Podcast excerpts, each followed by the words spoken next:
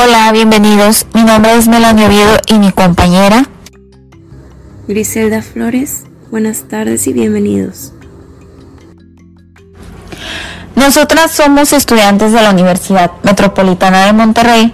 Actualmente cursamos octavo tetramestre y en este podcast hablaremos sobre el perfil de liderazgo del docente, donde nos acompañará una invitada especial para así abordar este tema.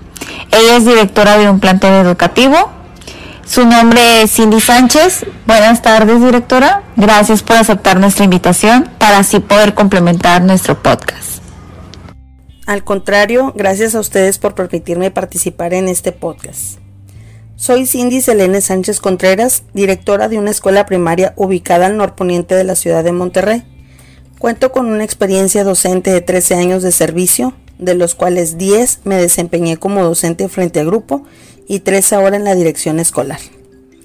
Estos años me permitieron darme cuenta del gran impacto que las demandas educativas hacen acerca de una escuela exitosa. Por lo tanto, el docente debe tomar conciencia de su rol protagónico en el servicio del alumno y su aprendizaje. Nosotros los docentes definitivamente somos un gestor dentro del cambio educativo, somos los encargados de plantear la orientación y las estrategias que direccionen ese cambio. Dentro de nuestro quehacer es muy importante la motivación para el logro de los objetivos. Eh, el rol del maestro es de suma importancia porque, como menciona nuestra experta, son los encargados de la enseñanza y aprendizaje de los alumnos y el cambio para el logro de los objetivos. Por eso hay que tomar muy en cuenta qué es un líder. Y según la revista Iberoamericana de Educación, el líder es aquel que guía a un grupo o colectividad para conseguir metas.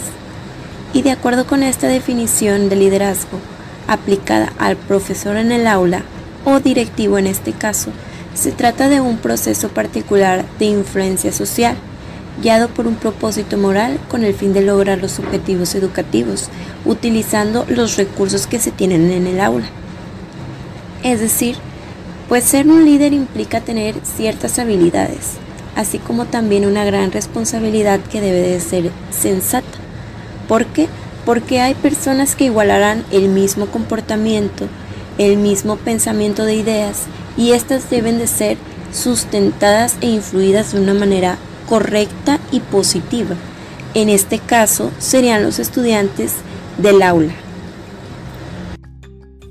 El liderazgo para mí es como la capacidad que tiene una persona para influir, para motivar, para organizar, para llevar a cabo este, determinadas acciones que, que impliquen este, cumplir con unos objetivos. Involucra definitivamente a personas y grupos, este, es como un potencial que se puede desarrollar de diferentes formas y en situaciones muy diferentes unas de otras. Es por eso que se tiene que identificar a qué clasificación de líder pertenece el docente y dependiendo de sus características, habilidades y la forma en que se desarrolla como él mismo. Y existen al menos cinco tipos de liderazgo, de los cuales cada uno se estructura de una manera muy diferente, con acciones predeterminadas que hacen único a cada líder, y la clasificación es la siguiente. Existe el liderazgo autocrático, democrático, laissez-faire, transaccional y transformacional, los cuales veremos a detalle más adelante. Cabe destacar que el líder tiene ciertas características, se reconoce generalmente pues ya sea desde sus inicios por sus hábitos o acciones cotidianas que esto lo suelen destacar, para así finalmente durante un proceso determinado y de tiempo pues se puedan convertir en un líder. El liderazgo del profesorado se refiere esencialmente al ejercicio del profesor, con independencia de la posición que ocupe en la estructura organizativa asumiendo modos formales o informales. A esto se le reconoce que la acción personal del docente pues está ejerciendo función directiva o sin hacerlo pues puede transformar en positivo las dinámicas de trabajo y educativas de un centro.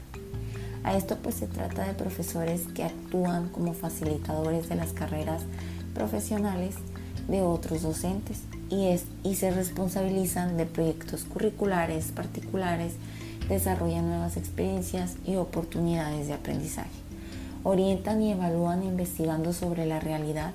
Uno de los aspectos esenciales como líder pues es la comunicación eficaz para así plantear ideas, experiencias y establecer compromisos. En este caso el de la misión y visión, lo cual sirven como herramientas que les permite pues fijar objetivos. En este caso, ¿cuál es la misión y visión de su institución a cargo directora? La visión por su parte es una realidad futura e ideal de una institución.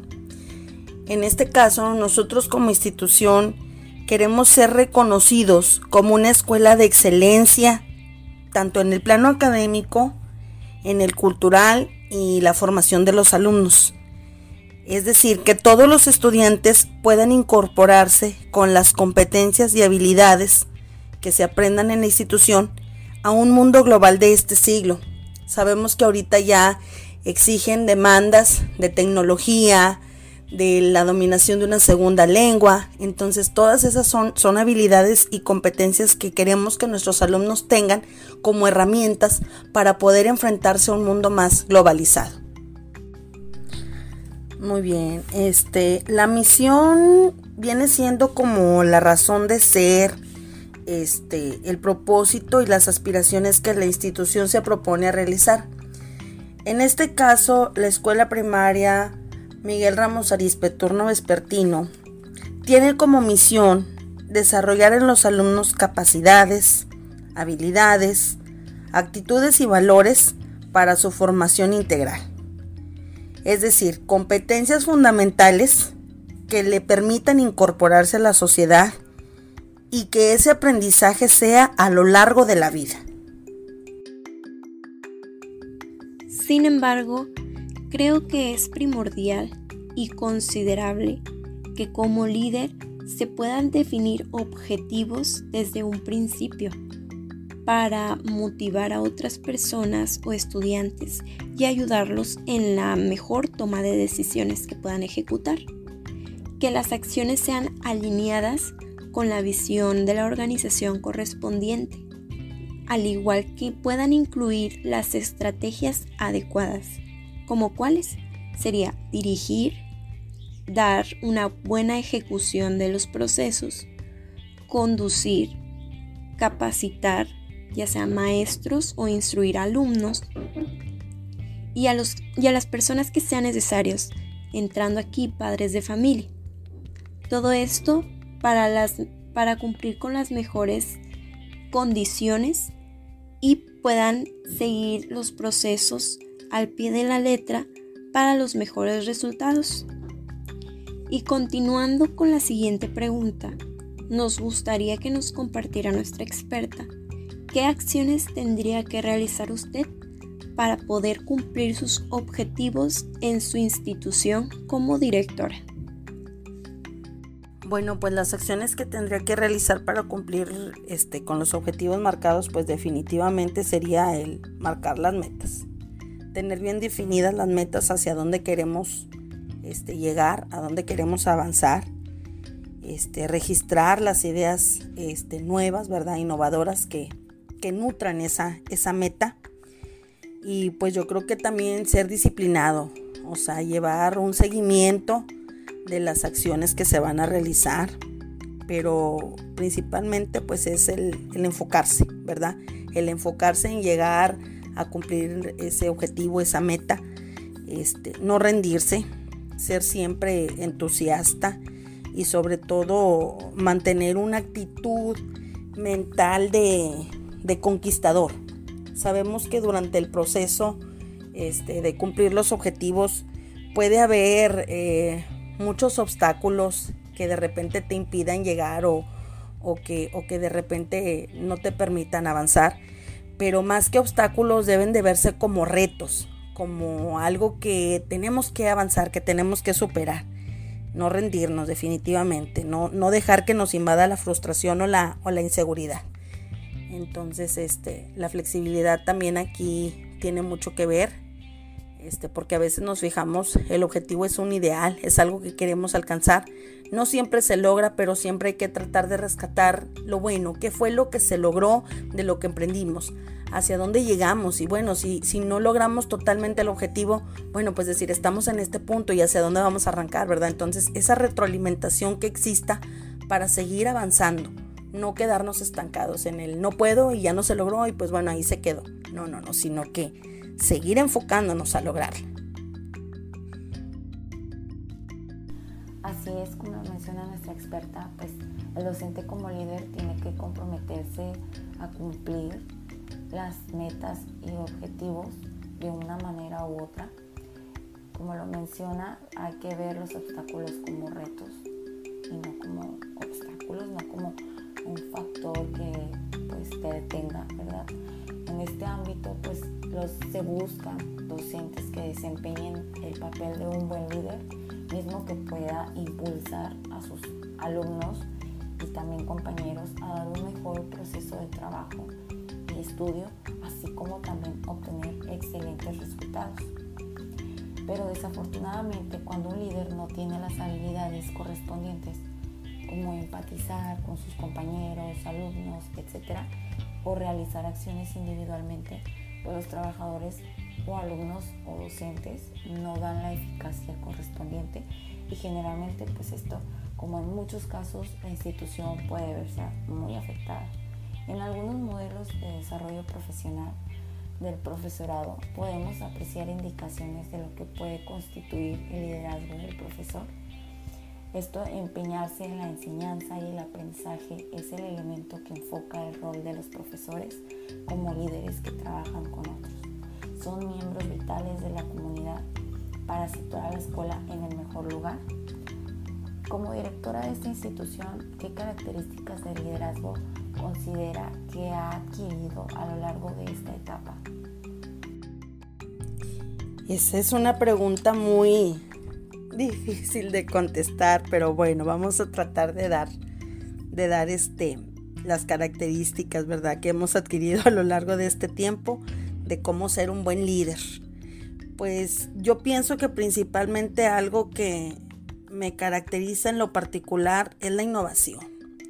Yo creo que los docentes constantemente tenemos que estar innovando estrategias, este, porque como lo mencionaba, este, somos factores, somos agente de cambio, entonces siempre tenemos que tener esa, esa innovación por tratar de mejorar, por tener una educación de calidad, de excelencia. Este, esa sería una de las, de las características.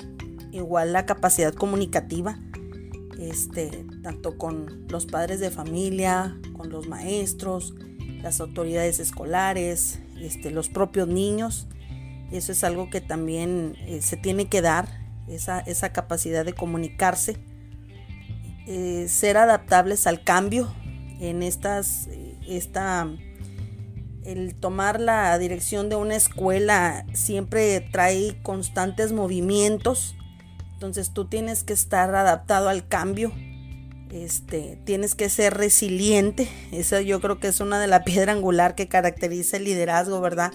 El ser resiliente, de sacar adelante las situaciones, de levantarte, este, eh, porque muchas veces las tomas de decisiones es algo difícil. Entonces, este, pues la resiliencia tiene que estar muy, muy presente.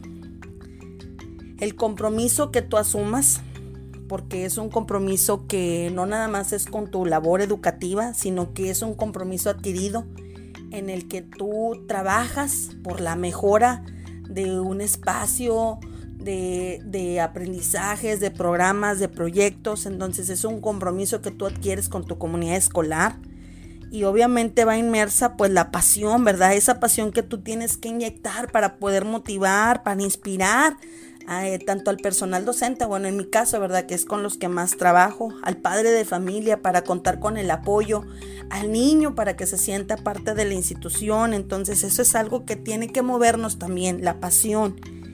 La flexibilidad también es otro de los factores que he tenido que, experimentar, ¿verdad? Porque pues en estos, en estos tiempos nos hemos dado cuenta de que eh, una cosa este, de repente puede, salirse, ¿verdad?, de, nuestro cauce y tenemos que tener esa flexibilidad para, para, para, volver a retomar un camino, para volver a emprender este, una nueva acción. Y pues yo creo que por último la capacidad de gestión, este, esta también debe estar presente porque pues es una tarea importante que los directivos tenemos que desarrollar, la capacidad de gestión, pues para, para mejorar, ¿verdad? Este, la calidad, mantener un equilibrio este, en, nuestra área de trabajo y pues que esto traiga beneficios, ¿verdad? Y, potencialidades para, para nuestros compañeros, para nuestros padres de familia, para nuestros alumnos. Entonces esas son las, las habilidades o las competencias que hemos tenido que desarrollar en esta función directiva.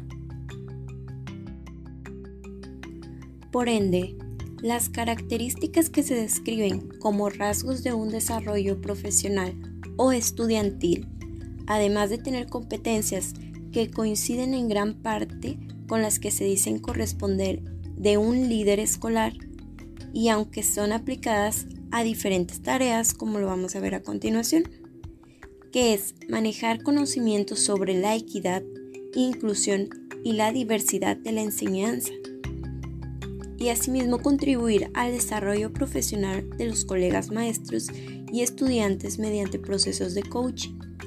Es decir, es un proceso que persigue como objetivo principal alcanzar el máximo desarrollo profesional y personal del individuo que lo recibe, en donde realizado de una forma óptima y adecuada puede resultar en gran transformación o cambio, que esto es esencial para una institución. Al igual, demostrar que tenemos una práctica efectiva y empática para todo el ambiente. ¿Qué incluye esto? A estudiantes, padres de familia y compañeros de trabajo. También hacer feedback, es decir, hacer una retroalimentación a los profesionales para mejorar continuamente como guías y asesores. Además, de que los alumnos puedan ver estos elementos mismos que pueden cambiar para mejorar su propio desarrollo.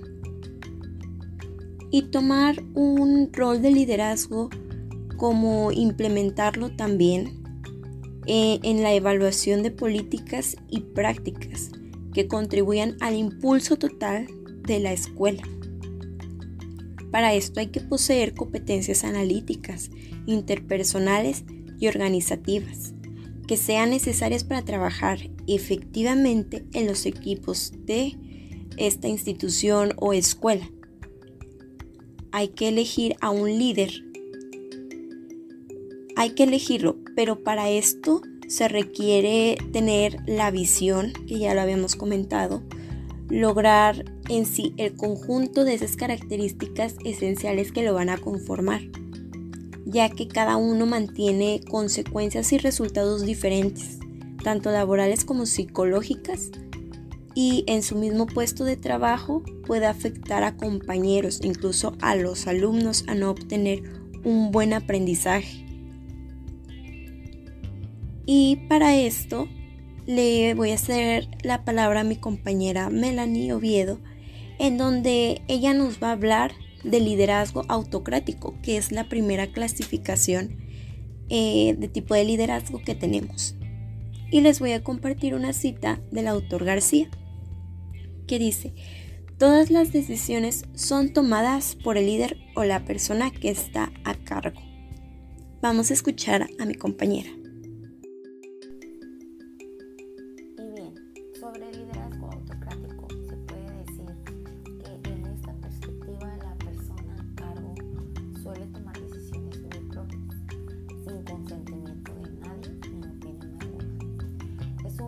Manda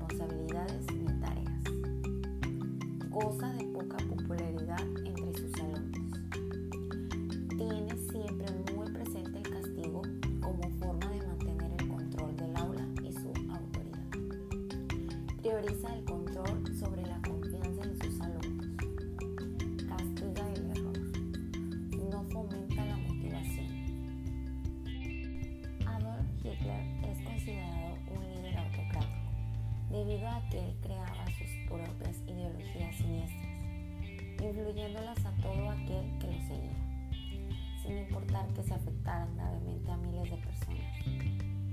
Dicho que para él era lo correcto y ciegamente creía en que eran las mejores decisiones que él pudo tomar. Continuando con los tipos de liderazgo, existe un liderazgo importante, el cual es denominado democrático, el cual, según el autor García, la participación es muy importante dentro de un liderazgo democrático, ya que lo que busca es darle voz y voto a las personas que trabajan dentro de una organización o institución.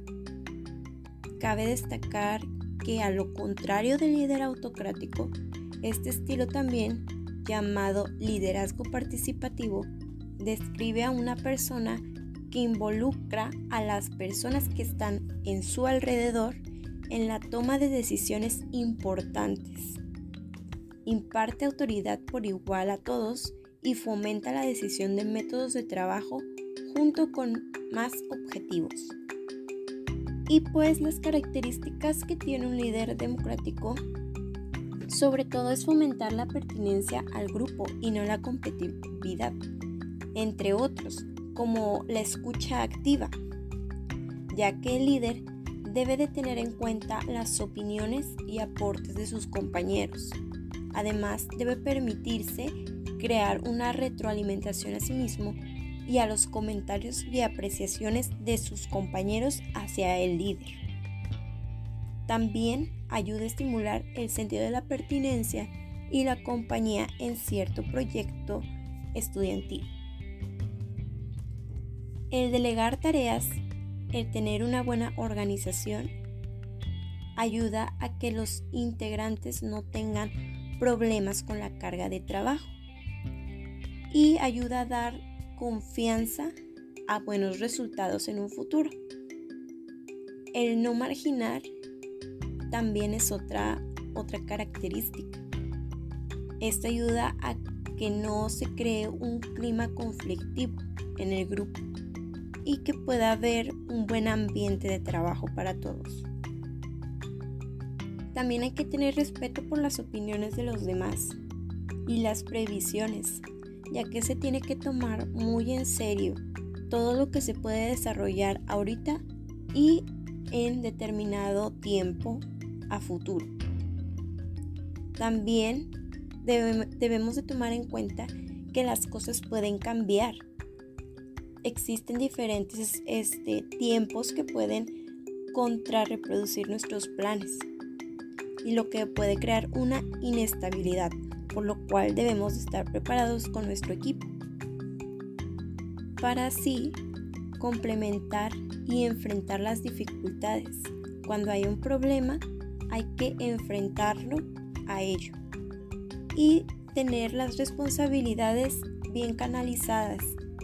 En ciertos casos, eso es lo que haría un buen líder. También el promover los resultados y no crear, como ya había dicho, eh, crear la competencia, sino la ayuda y la empatía. Y por ejemplo, en México, un ejemplo de este liderazgo es que en México actualmente se ve este ejemplo de un líder democrático en los presidentes. Estos son seleccionados durante cada cierto periodo por todos los habitantes de la República al cual se les da un derecho de voto sin importar ningún tipo de discriminación.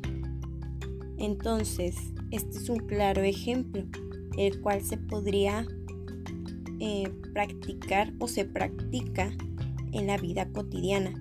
Sin embargo, esto también se debe de aplicar en eh, situaciones educativas, en donde los líderes educativos puedan tener una gran función con las características implicadas para poder realizar la buena toma de decisiones y sacar las instituciones adelante en una buena, en una forma productiva.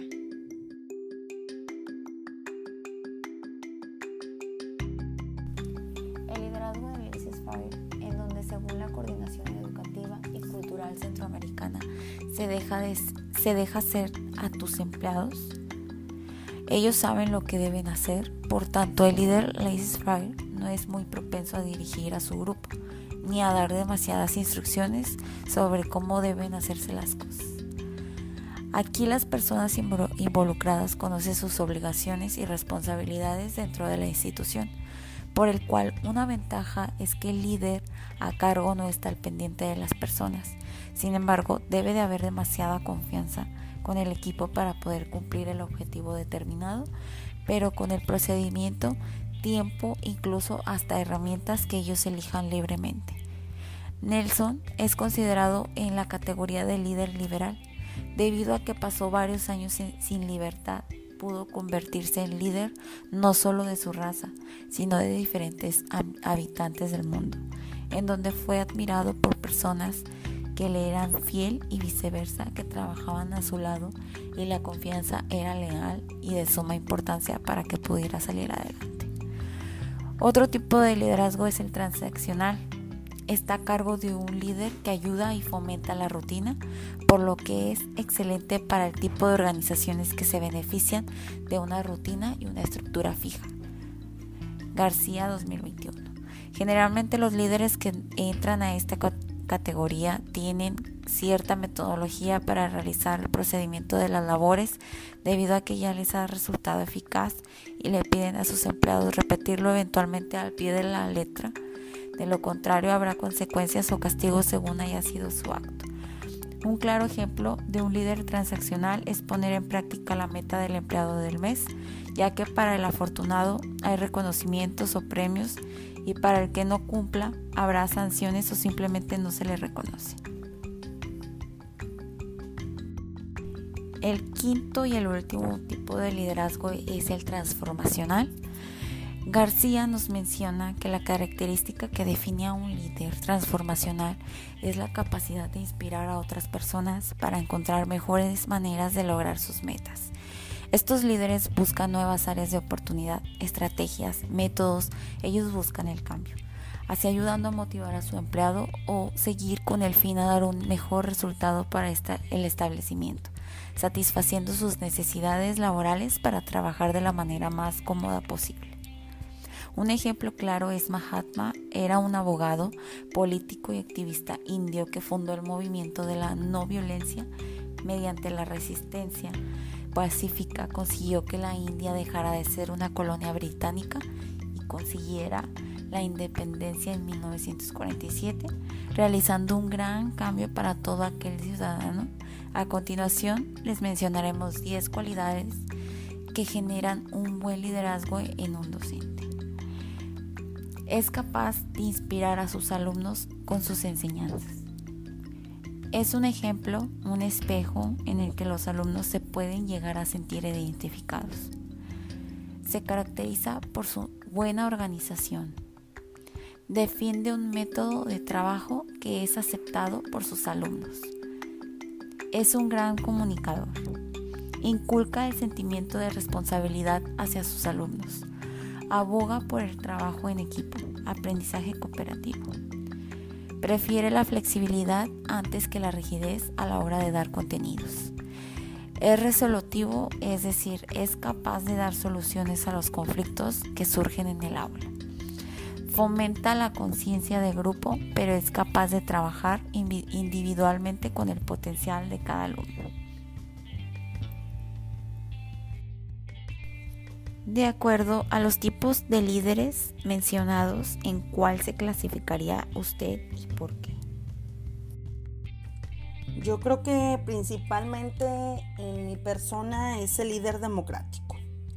Me gusta mucho promover la participación, este, tomar como bandera el diálogo y las opiniones de todos los demás antes de tomar una decisión, porque creo que la experiencia definitivamente de mi personal es algo que me nutre en el colectivo Entonces, este, yo siento que el hecho de que los, los trabajadores, o en este caso los docentes, ¿verdad? Mi colectivo se sienta valorado, pues como que nos ayuda a comprometernos un poco más con la organización y las actividades.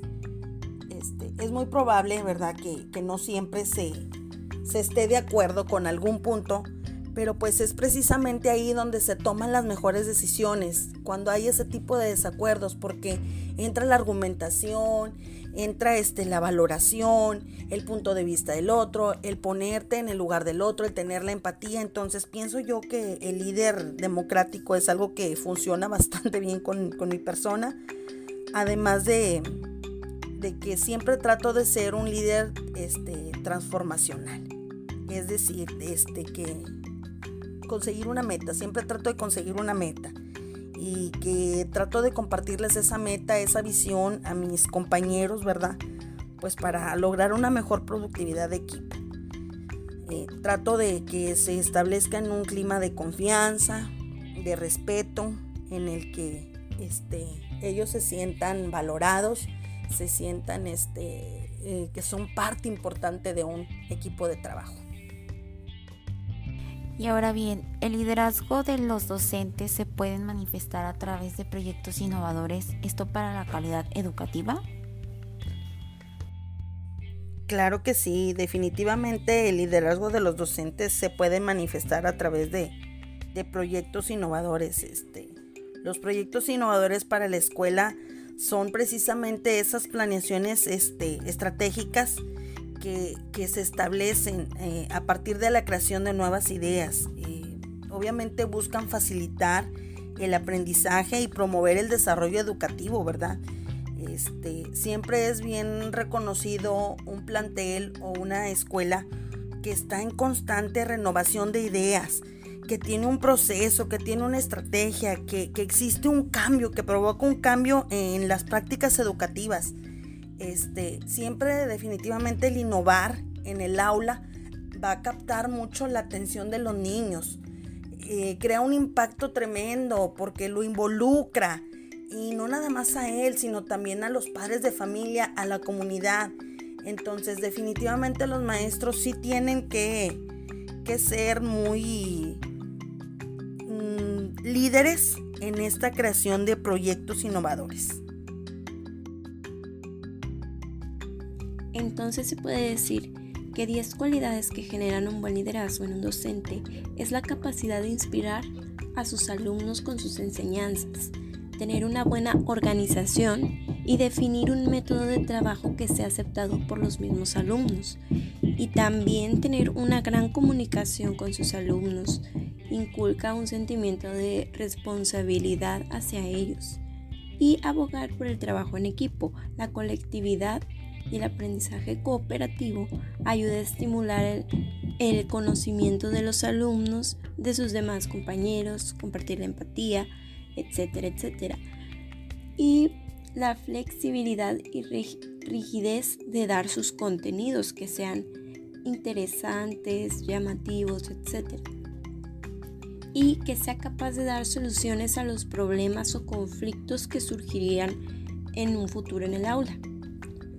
También fomentar lo que es la conciencia del grupo, pero que sea capaz también de trabajar individualmente, es decir, que tenga autonomía por la enseñanza y el aprendizaje de cada alumno, sacando lo mejor de él y aumentando su potencial. Así que ante esta información, la siguiente pregunta es, ¿sería conveniente considerar el liderazgo del profesor como uno de los principales cometidos en la gestión de centros educativos? Claro, este, definitivamente.